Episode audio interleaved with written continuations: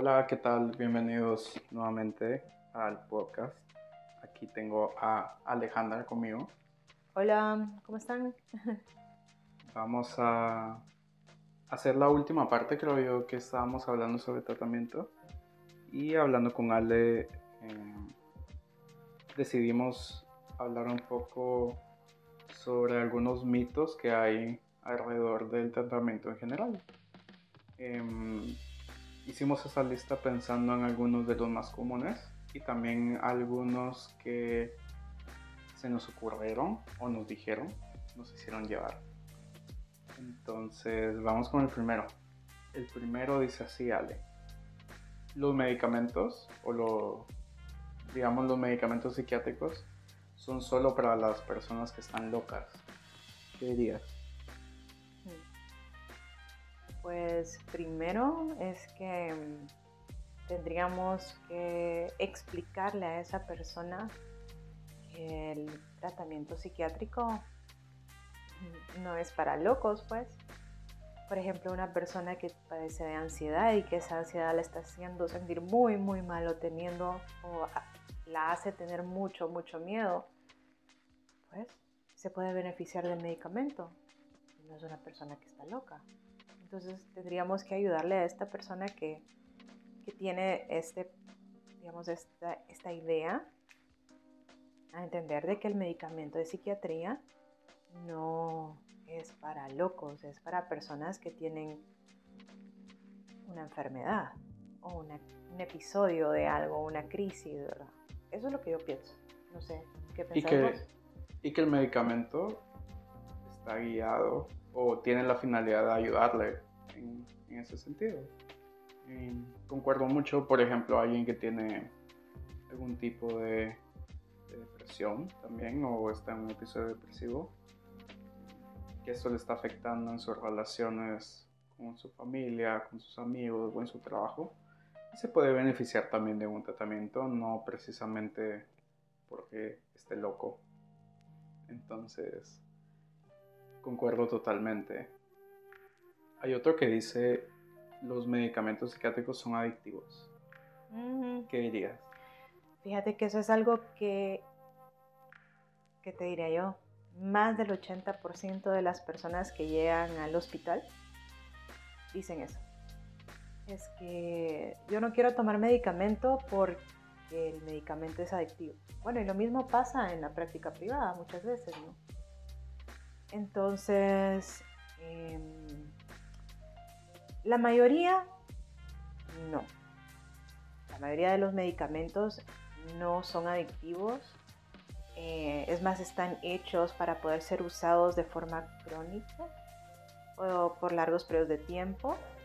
Hay algunos otros que es una familia pequeña dentro de todas las familias de psicofármacos o, pues, medicamentos que utilizamos en psiquiatría que sí pueden generar una tolerancia a las personas y esto hace, ¿verdad?, de que estas personas con el tiempo, y no son todas, puedan llegar a necesitar dosis más altas de ese medicamento en especial para poder obtener los resultados em, deseados, ¿verdad? Y en estos grupos, o este grupo, es el grupo de las benzodiazepinas.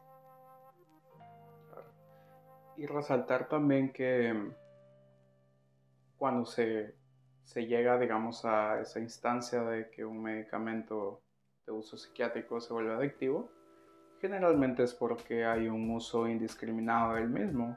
Es decir, este grupo pequeño que les mencionó Ale de benzodiazepinas se utilizan sin la supervisión de, del psiquiatra o se utilizan de una manera no indicada por el médico. Entonces ocurre, digamos, como mucho eso de la tolerancia, de la famosa o infame adicción que, causa. Y no precisamente eh, es algo que, que le va a pasar a todos, como decía Alejandra. Incluso hay algunos psiquiatras, por ejemplo yo, y creo que Ale también, que no usamos mucho de estos medicamentos justo por eso.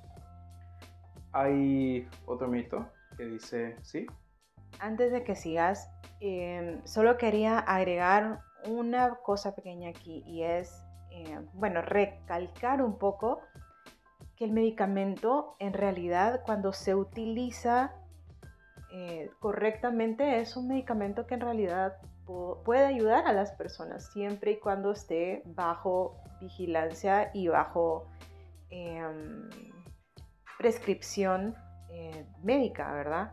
O sea, no es que hay que satanizar este medicamento, solo es que en realidad hay que saber cómo usarlo y cuándo usarlo. Entonces eso creo que era importante para mí decirlo. Claro. Otro mito es que los medicamentos psiquiátricos son peligrosos.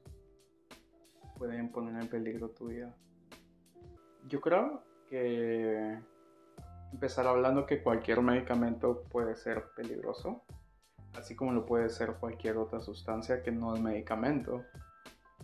Em, si nosotros tomamos algo de una forma no supervisada o no indicada, puede ser un peligro para nuestra salud, porque debemos de entender que mucha de la forma en la que se utiliza, por ejemplo, medicamentos o que nuestro cuerpo lo utiliza, hay ciertos mecanismos de los cuales nosotros sabemos. Por ejemplo, tienen un paso por el hígado no tienen un paso por el hígado. Eh, tienen que ver con los riñones o no. Entonces esas son las cosas que nosotros como médicos, como psiquiatras, tomamos en cuenta al momento de dejar un medicamento. Entonces creo yo que sí tiene un cierto peligro cuando no se sabe qué es lo que se está haciendo y cuando se toma de una manera deliberada, por ejemplo, eh, solo tomar por tomar el medicamento. No sé si quieres agregar algo más. Sí, creo que estoy de acuerdo con lo que estás diciendo. Es como saber que el uso del medicamento, solo con el hecho de ser medicamento, sí tiene un riesgo, pero eso no significa que es dañino, ¿verdad? Tiene un riesgo, como decía Walter, eh, cuando lo tomamos, cuando nos automedicamos, cuando alguien que no sabe qué es lo que está haciendo nos prescribe este medicamento, cuando la vecina dice, esto es lo que a mí me cayó bien, tómelo. Y también, como primero somos médicos, ¿verdad? Sabemos que qué medicamentos son los que podemos prescribir si esta, si esta persona, por ejemplo, tiene o toma otro tipo de medicamentos, que también esto podría ser, digamos, algún tipo de riesgo si no sabemos en, realidad, como decía Walter, eh, cómo es que funcionan los medicamentos que estamos eh, prescribiendo. Entonces, yo diría que si tú buscas a alguien que sepa lo que está haciendo, el riesgo de que ese medicamento te haga daño disminuye un montón. Perfecto. Me encantó esa última parte. Otro mito dice, eh, los medicamentos psiquiátricos son para toda la vida. ¿Qué Depende. Creo yo que este es el, enunciado más difícil, porque em, en la gran mayoría de, de las personas que dejamos un tratamiento psiquiátrico, lo que nosotros tratamos es encontrar mecanismos que generen a la persona bienestar y que eso sea más que el riesgo en el cual se pone a la persona. Es decir, favorecemos bastante más los beneficios que se pueden obtener tomando un medicamento versus el riesgo. Y todos tomamos siempre en cuenta o tenemos en mente dar la dosis menor, más efectiva, durante el tiempo menor que brinde esos beneficios o ese bienestar. Y ahí viene la parte en la que los dos nos quedamos pensando un poco de que en su mayoría sí son tratamientos que van a ser o van a tener que estar tomando, digamos, durante un tiempo bastante largo. Creo yo, no, no sé, me atrevería a decir que tal vez un 70-80% de las personas van a tener que quedarse con el medicamento, pero no significa que sean todas. Hay algunas las cuales se tiene que ir evaluando el beneficio que se obtuvo y si es posible, digamos, quitarle el medicamento. ¿Qué pensás? Bueno, yo lo que dije al inicio fue, pues depende. Y como creo que va hilando con lo que estabas hablando, eh, Walter, y es, depende de cada persona. Puede ser que esa, una persona en específico tenga un caso en donde sí tengamos que utilizar el medicamento por largos periodos de tiempo y otros que van a necesitar ese medicamento, sí, por largos periodos de tiempo, pero eventualmente y bajo supervisión médica podríamos llegar a retirarlo. Y aquí es una cosa bien importante porque em, si se acompaña el medicamento con la terapia, entonces podríamos hacer, por ejemplo, que eh, la retirada de este medicamento sea mucho más fácil y que siga habiendo un beneficio después de retirado el medicamento. Entonces, como, pues como dije antes, depende de cada persona y depende de cada caso. Claro. Y eso nos lleva a otro que dice, la terapia no es efectiva o no es tan efectiva como los medicamentos yo no creo que la terapia no sea tan efectiva como los medicamentos. Claro, tenemos que tomar en cuenta que debe ser una terapia bien estructurada, que se haya estudiado y que tenga evidencia científica. Eso es primero. Y em, una terapia bien hecha sí tiene muy buenos resultados, eso sí.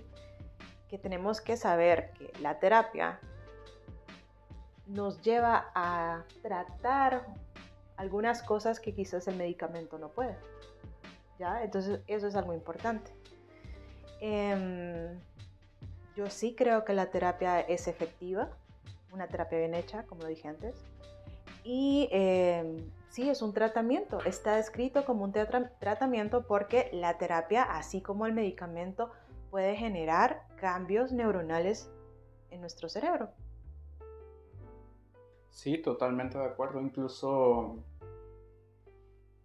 creo que la concepción que tenemos varios respecto a este tema es de que la terapia es una forma de complementar el tratamiento que uno da con medicamentos.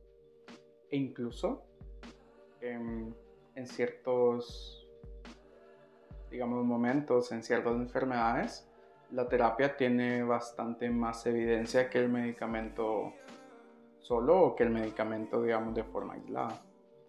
Y creo yo que tal vez la pregunta la podemos enmarcar todavía más en lo que dijiste.